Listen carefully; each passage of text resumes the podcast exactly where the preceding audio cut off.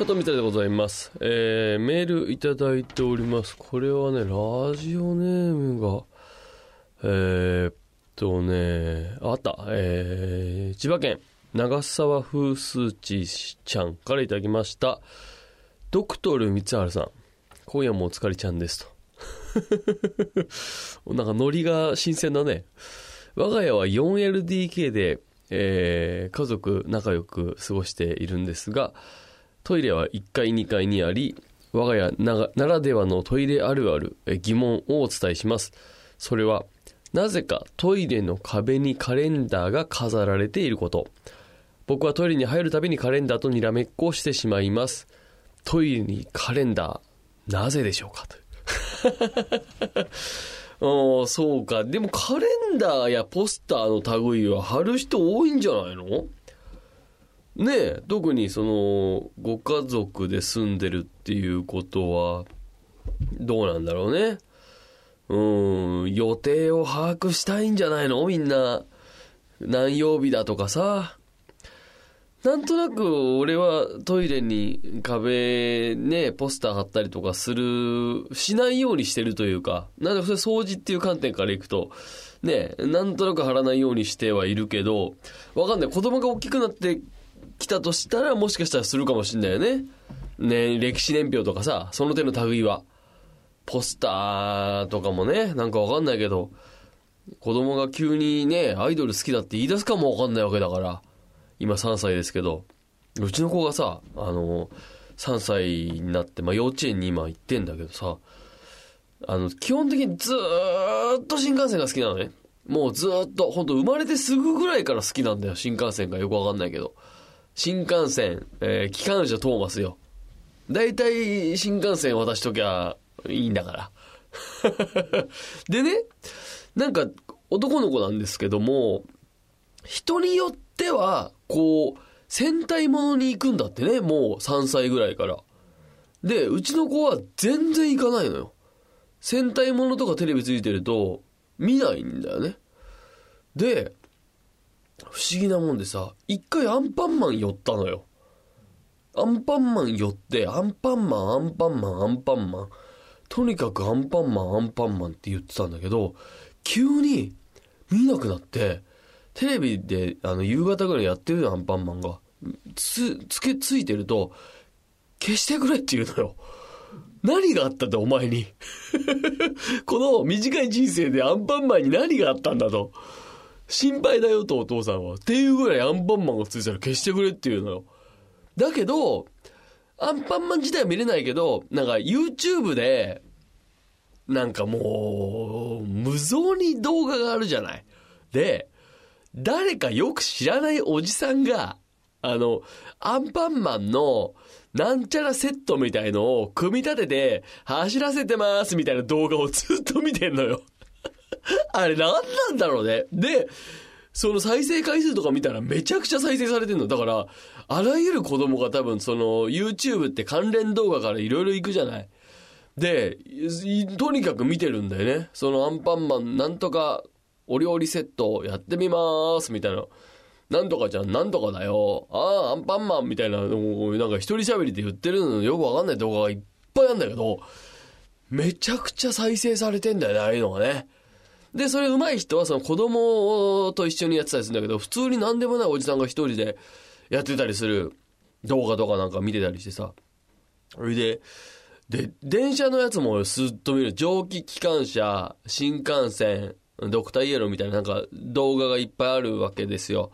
で、YouTube をすごい見るからさ。で、それをずっと見てて関連動画からいろんなとこ行って、どうやってたどり着いたっていう動画まで行くんだけどさ、芸人さんでね、あの、吉本のね、鈴川なんとかさんって女の子がいるんだけど、あの、その子がやってるチャンネルを見てって、この前。で、俺それと直接仕事したこともないし、なんか吉川くんと一緒になんか仕事してる、谷原の吉川くんと仕事してるの見たことあるぐらいの人でさ、偉い息子がその人が作ったなんか鉄道のなんとか動画みたいなのを見てるからさ、何？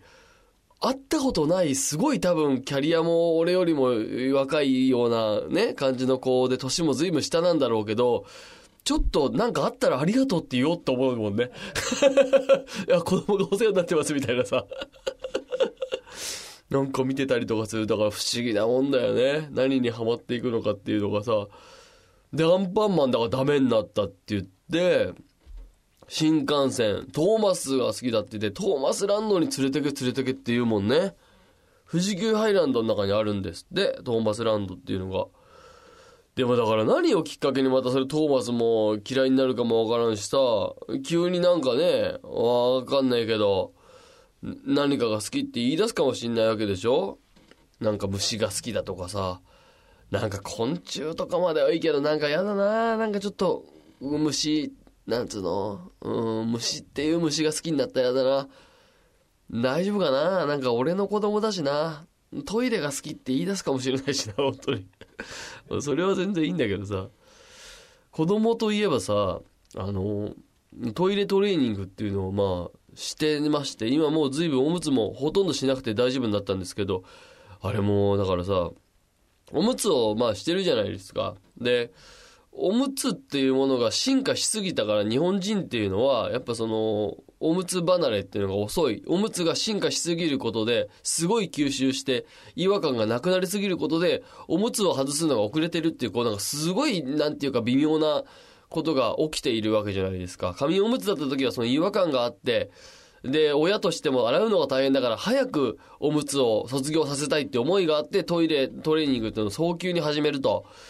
えーいうことがあったんだけども、今おむつっていうものの品がその日本人の食事、職人魂的にもどんどん品質が向上してった結果、おむつ離れが遅くなってる。で、世界的に見ると、おむつなし育児っていうね、あのーことをやっている国もまあ多くて、おむつなんかつけないんだって最初から。